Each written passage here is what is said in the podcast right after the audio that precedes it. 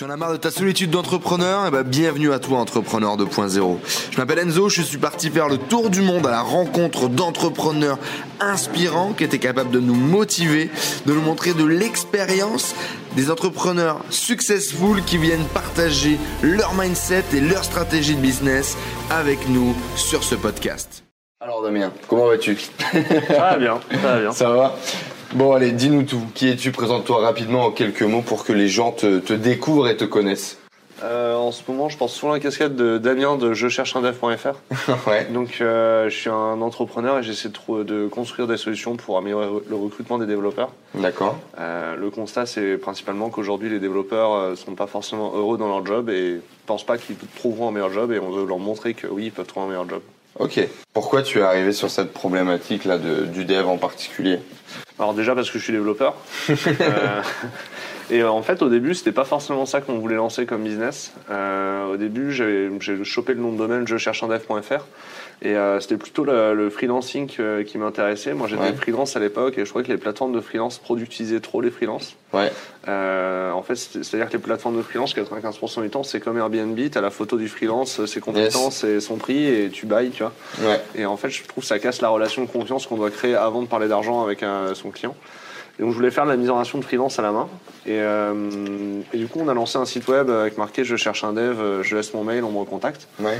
Et euh, on a eu, euh, on a rencontré un, un, peu moins de environ 800 personnes en 6 mois. Et la majorité d'entre eux, en fait, parlaient de recrutement et pas de freelancing. Ok.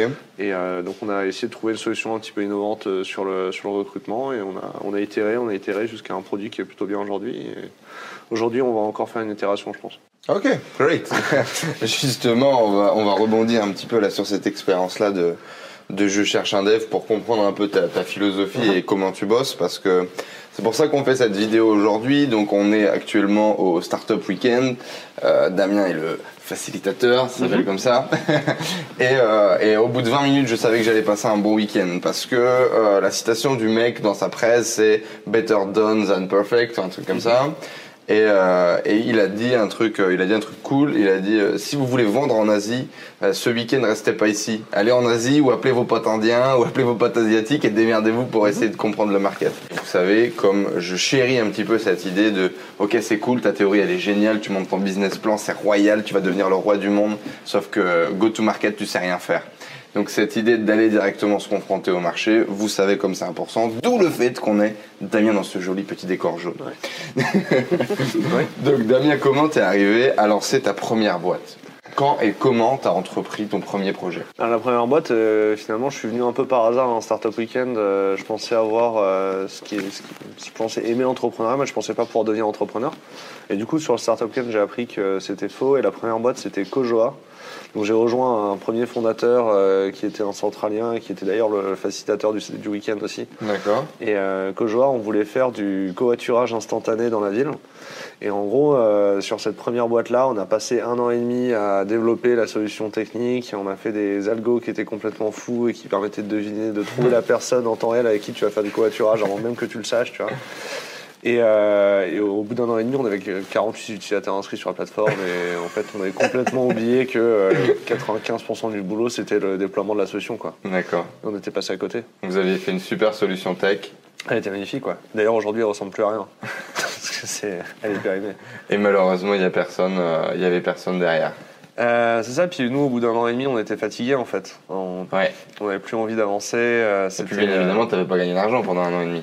Euh, ouais, bah à l'époque j'étais étudiant donc ça passait encore à peu près, euh, c'était raisonnable. à l'époque j'étais encore en train de, de, faire des, un diplôme, j'avais des, des, revenus un petit peu par, par cette activité-là. D'accord. Je donnais des cours aussi à l'université, ça allait. D'accord, mais toi tu étais étudiant à l'époque, ok, tu n'étais pas lancé complètement dans le, dans le truc. Tu as dit, euh, je pensais aimer l'entrepreneuriat, mais j'étais pas capable d'être entrepreneur. Ouais, c'est ça. En fait, dans une école d'ingénieur, on ne dit pas que tu as le droit d'entreprendre. En fait, on ne dit pas que tu peux être entrepreneur. Mais à l'époque, déjà, ben, finalement, en fait, euh, j'avais déjà organisé des LAN parties, j'avais monté différentes assos, j'avais fait une campagne BDE, j'avais été le, le vice-président de cette campagne BDE. Euh, j'avais organisé l'intégration des premières années quand j'étais en deuxième année. Et en fait, tout ça, c'est des formes d'entrepreneuriat, tu vois. Bien sûr. Et euh, tu vois, rien que les, les, petites, les petits auto-entrepreneuriats que faisait ma mère euh, pour gagner un peu plus d'argent à côté, c'est de l'entrepreneuriat aussi. Et ça m'a énormément inspiré, en fait, un peu a, posteriori. Mais Tu t'es rendu compte a posteriori que tout ça avait influé ton mindset d'entrepreneur. Et c'est- un mindset d'entrepreneur. Il y a beaucoup de gens qui ont un mindset d'entrepreneur sans, pour- sans pour autant se dire je suis entrepreneur, je peux créer une Exactement. entreprise. Ouais. Ouais. Ok, génial. Génial. Et donc, tu avais quel âge quand tu t'es lancé? Euh, en Master 1, du coup, j'avais euh, 21 ans. Ok, génial. Si tu avais aujourd'hui, euh, enfin avec le recul, et les- tu as quel âge aujourd'hui? J'en ai 26. D'accord, donc il y a eu 5 années qui ont passé du coup sur lesquelles t'as- tu as essayé de- d'itérer. Euh, aujourd'hui, avec le recul que tu as, euh, si tu devais définir un processus de la réussite entrepreneuriale pour passer de 0 to 1, pour passer de j'ai une idée, euh, je suis dans ma chambre, je suis pas conscient que je suis capable d'entreprendre, Mm. à j'entreprends, je suis dans mon projet Ouais. et go to market, on y va. euh, Ouais. Alors, de, de, de- 3-4 étapes, un truc, un espèce de process qu'on pourrait mettre en place. c'est un process? Ouais. De manière générale, je pense que du coup, le go-to-market est important, même si il faut imaginer que le go-to-market, c'est c'est qu'une étude marché-terrain, si, Mhm. si on est plus dans un, un cadre académique. Et au final, c'est euh, systématiquement, il y a un- Même aujourd'hui, quand on fait nos itérations, maintenant on fait des customer interviews, on a une bonne base d'utilisateurs de, de- de- d'utilisateurs payants, et pourtant on veut euh, améliorer notre service et donc faire une itération encore. Ben, on passe du temps avec nos, nos utilisateurs, on leur demande est-ce que si je faisais ça, ça t'intéresserait Est-ce Mhm. qu'il vaut mieux le faire plutôt comme ça? et au final, ça, tu peux le faire dès le début. Donc, le- la, la première étape, c'est de trouver des, trouver, je pense, c'est de trouver ta mission ou le problème que tu veux, rés- veux résoudre. Ensuite, de- le deuxième point, ce serait de trouver des, euh, des utilisateurs et des clients. Et le troisième point, c'est de leur poser des questions systématiquement, toujours être au contact pour trouver ce que tu peux leur offrir, les problèmes que tu veux résoudre. Et le quatrième point, c'est trouver comment livrer. Génial. le process me va bien. Euh, du coup, pour faire un petit peu euh, récap pour que vous puissiez noter là et garder tout ça. Premier point, trouver ta mission, qu'est-ce que tu veux faire et pourquoi? Mhm. Deuxième point, à qui tu vas vendre, étudie ton segment client, ton avatar, ton persona, t'appelles ça comme tu veux, mais qui sera ton client? Mhm. Et troisièmement, on va lui parler. C'est ça. Ce qui est plutôt pas mal. Ouais, ça me plaît plutôt en termes de, de process. là. Cool, merci. C'est cool. Euh, selon toi, quels seraient, euh, non, quels sont les traits de caractère ou les traits ou, ou les compétences que tu as dû développer pour justement être un bon entrepreneur? Ou des choses que tu avais déjà qui étaient sous-jacentes, qui étaient un peu dormantes, ou des choses que tu n'avais pas du tout imaginées que tu as développées pour être un bon entrepreneur Ouais, j'ai toujours été à l'aise de manière générale, j'ai toujours été très extraverti. Ensuite, j'ai développé une, une- une compétence ou une appétence sur le, le fait de m'exprimer en public. Et de là, j'ai dû développer une compétence à vendre en fait. Avant, j'étais Ok. pas du tout, euh, pas du tout en profil commercial, etc. Et en fait, quand tu fais, euh, quand as l'habitude de faire de la validation utilisateur, de parler à des gens, bah, en fait, ça devient hyper naturel de vendre. Et tu deviens euh, naturellement en fait un très bon vendeur parce que tu, tu parles de, tu, quand tu prends le contact avec ton client, tu vas d'abord analyser son problème et ensuite du coup lui dire, bah la solution idéale c'est ça. Ça, c'est une très bonne démarche en termes de vente. C'est ce qui est intéressant effectivement avec les gens qui sont pas vendeurs à la base, qui n'essayent pas de vendre à tout prix et qui essayent de se mettre juste sur de l'empathie client. Ouais. Tu deviens un excellent commercial sans le savoir même. L'empathie client, c'est clairement clé. hein. Hein, Même pour un développeur qui est pas vendeur, l'empathie pour l'utilisateur, c'est clairement ce qui est clé. Surtout le geek qui ne sait pas justement se mettre à la place de son utilisateur final, ça va être énorme en termes de Mais des fois, il est, des fois, c'est quelque chose qui va frustrer les développeurs. Ils n'ont pas la possibilité d'avoir le retour des De utilisateurs, etc. Mhm. Tu vois et du coup, ils sont frustrés parce que bah ouais, j'ai dé- j'ai développé une fonctionnalité, mais je sais pas si ça sert à Je quelque sais pas, chose. ça sert à quelque chose, c'est bien, qu'est-ce Ouais. que les mecs en pensent Ouais, Exactement. Ok. Donc cette capacité du coup empathique et développer du, du commerce. Ouais. Ok, great. Et bon, bah, on va pas le débattre, ça paraît logique. Euh, Est-ce qu'aujourd'hui tu gagnes bien ta vie Et si tu veux pas donner un chiffre ou si tu veux pas donner euh, Euh, un ordre de grandeur, si tu étais resté commercial, tu t'étais fait embaucher dans un grand groupe, comment serais-tu situé euh, là, aujourd'hui, je suis, un- je suis entrepreneur, donc j'ai un niveau de précarité assez extrême. Euh, C'est pas mal, un niveau de précarité assez stable, celle-là je la note. Non, mais non, mais dis-toi, ouais, je suis entrepreneur, donc j'ai pas de carte vitale. Quand je vais chez le médecin, je paye. Je me suis rémunéré 6 000 euros en 2016. Et donc j'ai payé 2 000 euros d'im- d'impôts euh, en 2016 aussi. Donc c'était pas, non, je sais pas, je, me, je gagne pas bien ma vie. mais euh, de manière générale, si j'avais, si j'étais resté ingénieur dans, dans l'industrie, dans l'industrie du développement aujourd'hui, je serais peut-être à 35 euros brut. Je Hmm. pourrais gagner 2002, 2003. Ouais. Si je m'en étais bien sorti, euh, je gagnerais du 40K brut et j'aurais déjà déclenché un emprunt pour acheter une maison. C'est à peu près ça, ouais. Ouais. Euh, là, du coup, aujourd'hui, ben, J'ai une précarité qui est stable. j'ai une précarité qui est stable. Mais euh, de manière générale, c'est aussi un choix. hein. Je veux dire, euh, on a fait, euh, j'ai fait, enfin, j'ai fait un, un très bon CA euh, par rapport à un autre freelance euh, en 2016. Mhm. Je me suis amélioré très peu parce que j'ai dépensé énormément dans mon entreprise, parce qu'on Ouais. garde de la trésor pour embaucher les premières personnes. Et je suis très content d'accueillir d'ici un mois ou deux nos premiers stagiaires et alternants pour anticiper les embauches à venir. Ok, génial. C'est aussi un choix, effectivement, et Ouais. c'est bien de le préciser. Ouais, la précarité, c'est pas une fatalité, c'est un choix. Mais du coup, question d'après qui est assez euh, logique avec ce côté business. Mhm. Est-ce que tu es heureux aujourd'hui? Ah, bah, absolument, ouais. En vrai, euh, c'est c'est hyper clé, même quand j'étais euh, en CDI. Euh, me lever le matin, euh, me lever lundi matin et d'être content de me lever pour aller au taf. Et euh, c'est un, un driver que j'ai aujourd'hui avec les développeurs. Quand je rencontre des développeurs pour, le- pour leur parler de mon service, c'est est-ce que tu es content de te lever le lundi matin pour aller au taf? Ouais. Et sinon, ça veut dire qu'il y a une marge d'amélioration et je peux t'aider? Et du coup, viens, on bosse ensemble. Ouais, ok, c'est une très bonne idée. Et la, la dernière, le dernier CDI, je l'ai quitté comme ça. Je, à l'époque, je travaillais à Paris et au début, j'étais super content de me lever le matin à Lille, de prendre le train, d'aller à Paris. Des fois, je l'ai même fait genre plusieurs fois dans la journée, etc. Mhm. Tu vois. Et euh, le, jour où j'ai posé ma démission, en fait, je me suis levé lundi matin, j'ai fait ah putain, en fait, non, ça me fait chier. Ok, je suis allé au taf, post clope à, à 9h, à 9h50, je descends avec le, avec le, patron avant de remonter. Ouais, t'aurais deux minutes pour discuter dans la réunion Ouais, en fait, je vais m'en aller, je, je, je m'amuse plus, euh, je vais arrêter. Et voilà, c'est fini. Donc, euh, je, vous encourage, je vous encourage à quitter votre job si vous n'êtes pas heureux de lever le, le lundi matin. C'est une Ouais. expérience. Ça, c'est sûr qu'effectivement, si le plaisir n'est plus là, je pense qu'il est déjà trop tard. Ouais.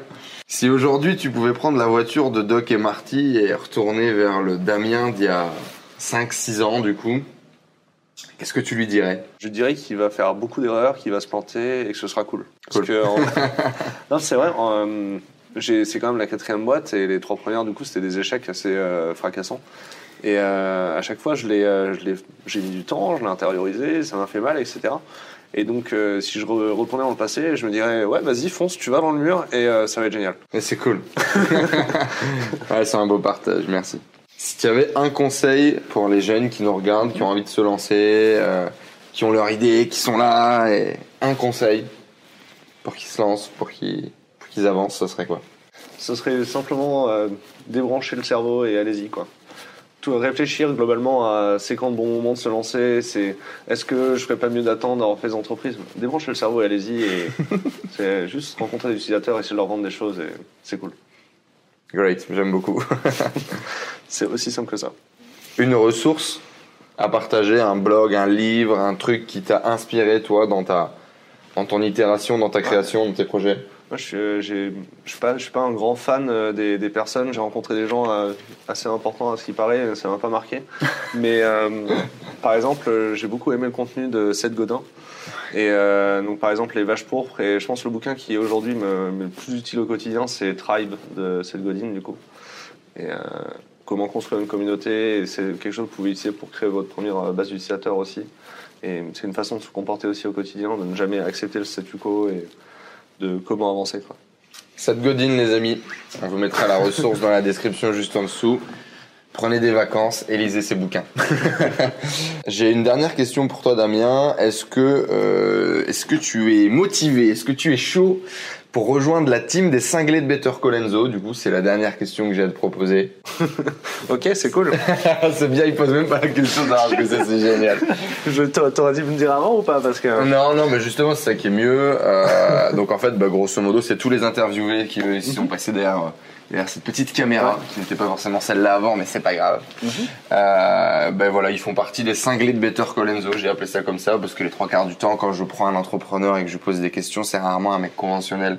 J'aime pas trop ça. Ouais, ça va bien. Donc euh, l'objectif c'est vraiment de créer une communauté de fous un peu, tu vois, Ouais. de, de, de mecs qui un peu barge. euh, Dans tous les cas, faut être un peu barge pour être entrepreneur pour moi. Donc euh, euh, j'aime cette notion là et du coup j'ai l'idée c'est voilà, est-ce que tu fais partie de cette communauté, est-ce que tu en es fier, Ah ouais, est-ce que tu vas brandir ce drapeau dans la rue ce soir en rentrant Parfaitement. chez toi. Ça me va très bien, les Bon, de ça Bon, bah, merci beaucoup en tout cas. Merci pour ce partage, les amis. Comme d'habitude, n'hésitez pas, abonnez-vous, laissez-nous un commentaire, laissez des questions pour Damien si vous avez des questions sur son parcours, sur les choix qu'il a fait. Euh, on mettra toutes les URL pour euh, que vous puissiez voir un petit peu son travail. On mettra son Twitter parce que je sais qu'il adore répondre à des petits tweets. Et puis, euh, et puis, je vous dis à très bientôt. Kiffez, passez à l'action, lâchez pas l'affaire. On y va, on avance. Je vous dis à très vite. Ciao Merci à tous d'avoir suivi ce podcast. J'espère que vous passez un agréable moment avec les entrepreneurs 2.0. J'espère que cette interview vous a inspiré. N'hésitez pas à nous laisser un avis sur iTunes. Cela nous aide vraiment à partager le message, à faire grossir la communauté d'entrepreneurs 2.0 et à aller chercher tout le temps de plus en plus de gros entrepreneurs avec des histoires extraordinaires à partager pour vous inspirer au quotidien. N'hésitez pas à laisser également vos messages sur le groupe Facebook Les Entrepreneurs 2.0, vos questions, vos partages, vos histoires, cela nourrit toute la communauté. Je vous remercie encore, je vous dis à très vite. Ciao ciao